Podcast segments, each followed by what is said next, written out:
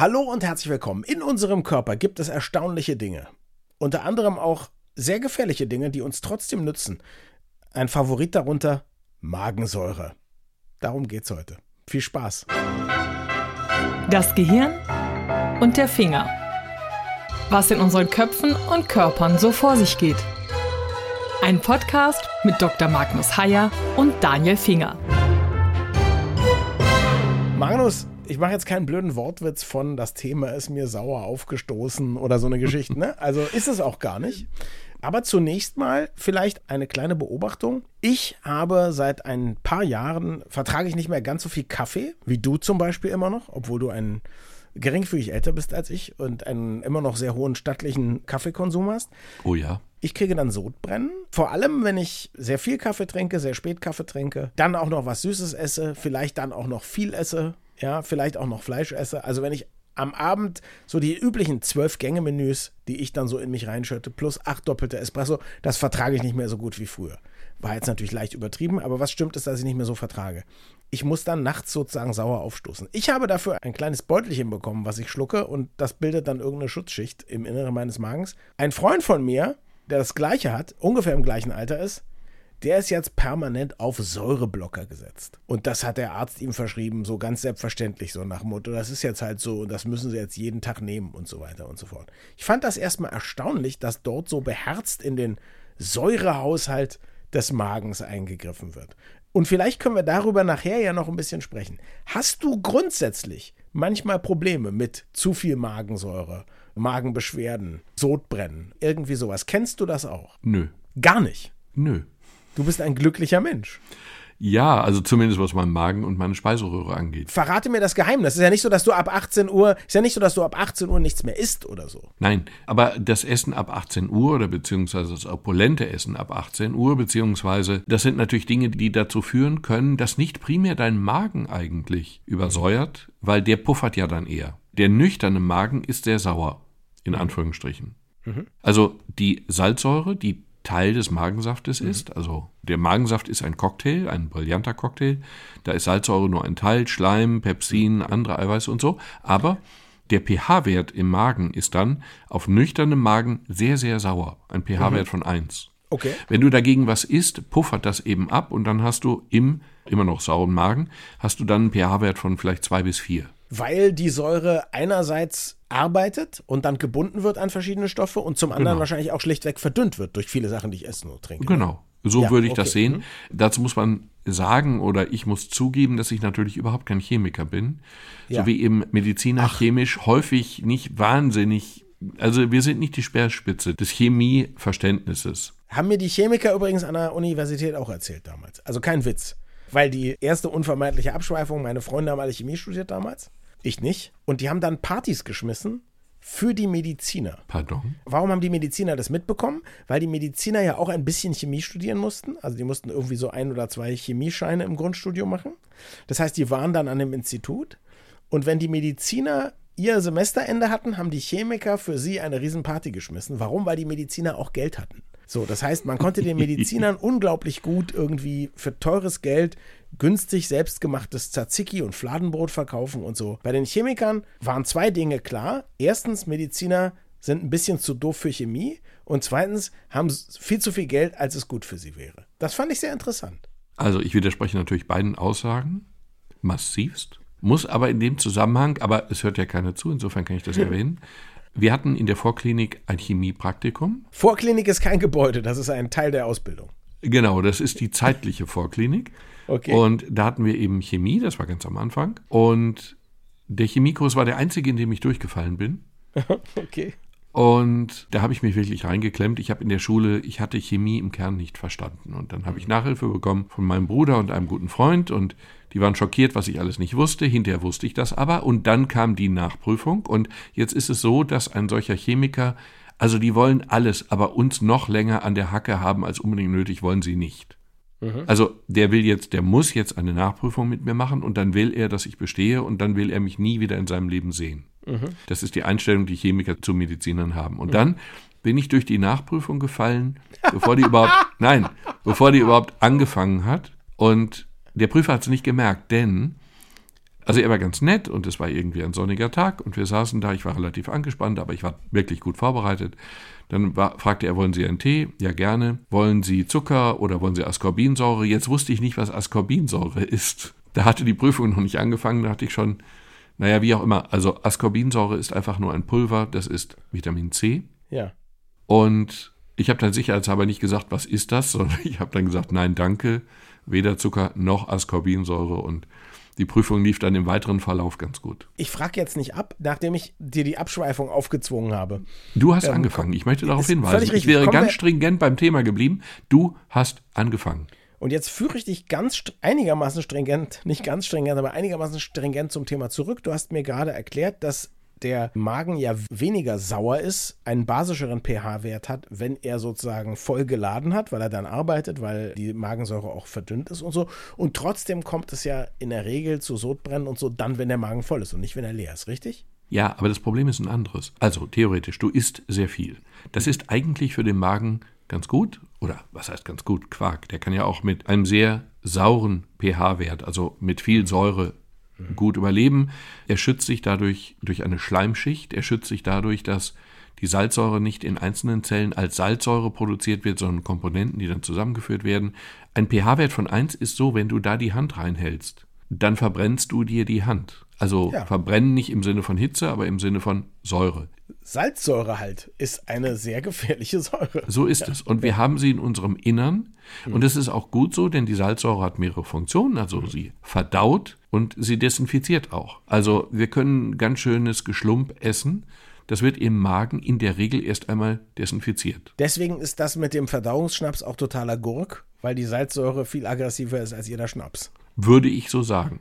Und jetzt gibt es natürlich möglicherweise das Problem, dass diese Schleimschicht Lücken hat. Mhm. Und dann wird es problematisch. Oder es gibt eben das Problem, dass die Salzsäure an Stellen hinkommt, an Stellen kommt, wo sie eigentlich nicht hingehört. Nämlich mhm. nach oben raus oder in Richtung oben in die Speiseröhre hinein. Mhm. Und das wiederum, jetzt wird ein Schuh draus, wenn du einfach Völlerei betreibst. Gibt es das Wort Völlen, wenn du völlst? Nein, aber es erinnert mich an den seligen Wolfgang Völz. Insofern darfst du es gerne benutzen.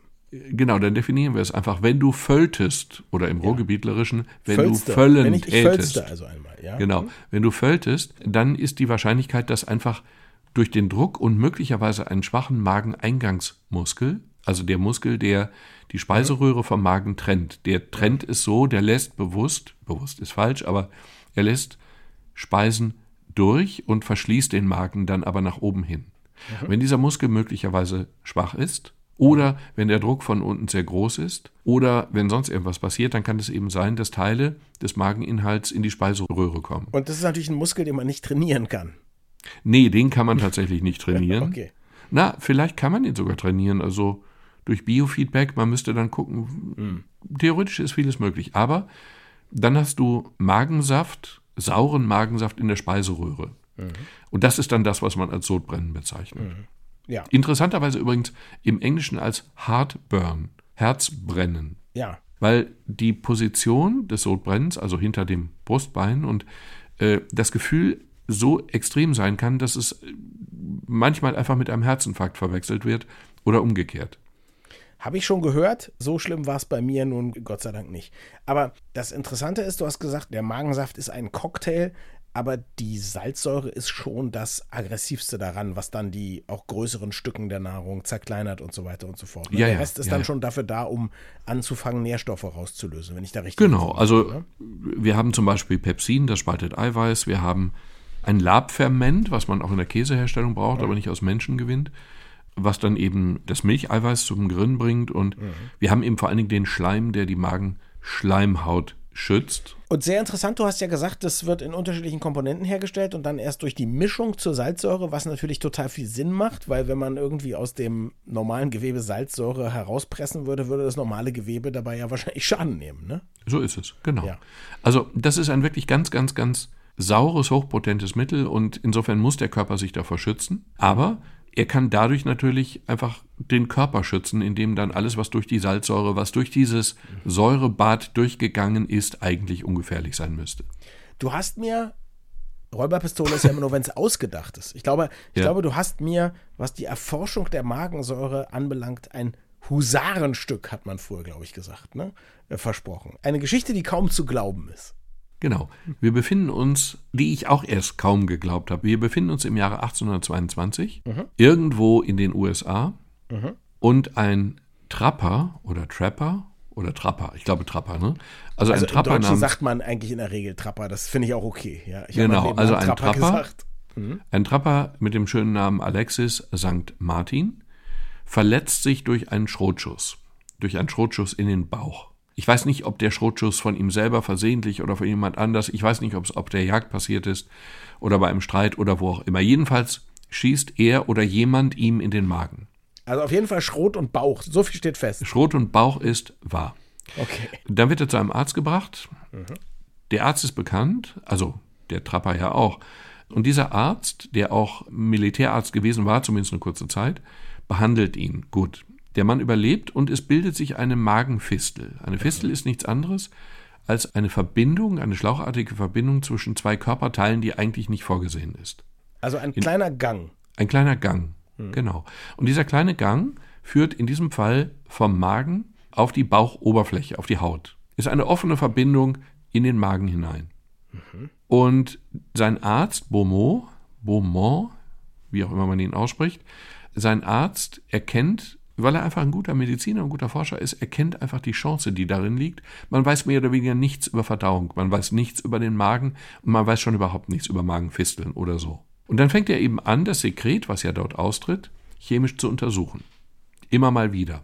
Dann fängt er an, an Fäden Speisen in den Magen zu drücken und ihre Verdauung zu beobachten. Der zieht die dann eben wieder raus. Also entschuldige bitte, ein, dieser Arzt ist einfach ein skrupelloser, ein ganz skrupelloser, unethischer Arzt, der zur Befriedigung seiner eigenen Neugier oder zur Vermehrung seines eigenen wissenschaftlichen Ruhms, anstatt diesem Kerl die verdammte Fistel zuzunähen, an seinem eigenen Patienten Experimente macht. Können wir das auch mal so festhalten, bitte? Nein, überhaupt nicht. Es ging ihm natürlich um das Wohl der Mensch, es ging um das Wohl der Menschheit. Allerdings muss man zugeben, dass der Patient, Menschen, dass der Patient St. Martin das so ein bisschen wohl gesehen hat wie du.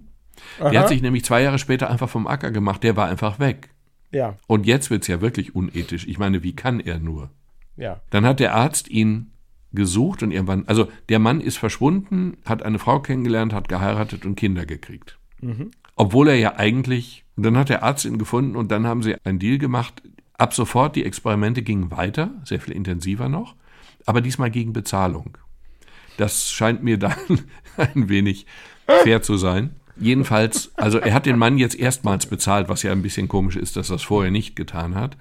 Und hat dann eben weiter Experimente gemacht und hat dann 1833 tatsächlich eine allgemein wirklich bemerkte Veröffentlichung gemacht über die Verdauung im Magen, über den Magensaft, über Verdauung, Verdauung verschiedener Arten von Lebensmitteln und so weiter und so fort.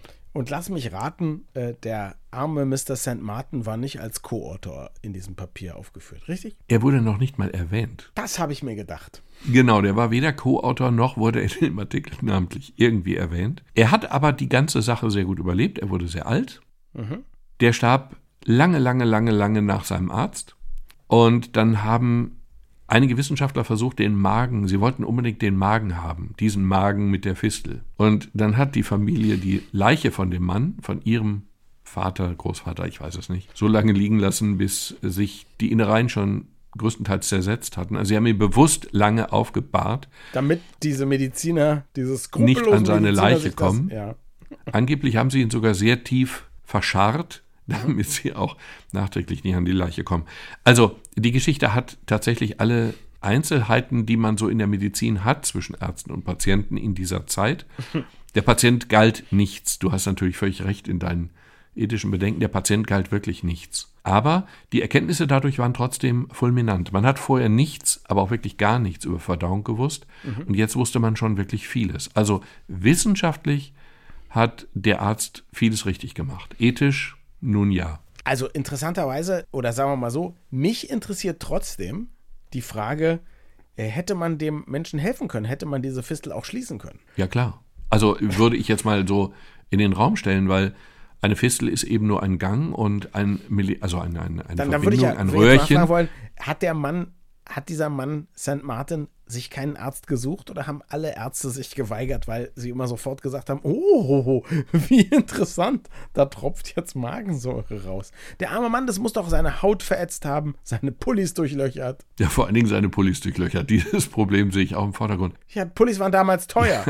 ich gehe davon aus, ja, weil es diese Billigkleidermarken von heute Gott sei Dank noch nicht gab. Mhm. Ich gehe davon aus, dass man diese Fistel hätte verschließen können, zumal ein Militärchirurg. Die Herangehensweise ist falsch. Wenn, wenn ein Arzt, nein, nein, wenn man, man muss sich in die Zeit ein bisschen hineinversetzen. Wenn der Arzt ihm gesagt hat, wir machen jetzt das und das, man kam nicht auf den Gedanken, dass der die, die Frage überhaupt stellen würde, kann man das nicht verschließen. Das hätte der Arzt dann ja gesagt. Ich meine, Lange Zeit später, zu der Zeit des seligen Dr. Sauerbruch, des großen deutschen Chirurgen, der ja überall gerühmt und in kitschigen Fernsehbiopics beschrieben wird, da war das noch so, da kommt ein Patient rein und dann guckt Sauerbruch ihn sich an oder sie und dann sagt er noch nicht mal, was er tun wird. Also es wird nicht mit dem Patienten diskutiert, was für eine Operation jetzt ansteht. Es wird einfach gemacht, mhm. weil er es besser weiß. Warum soll man einen Patienten in die Überlegung integrieren, der es nicht beurteilen kann?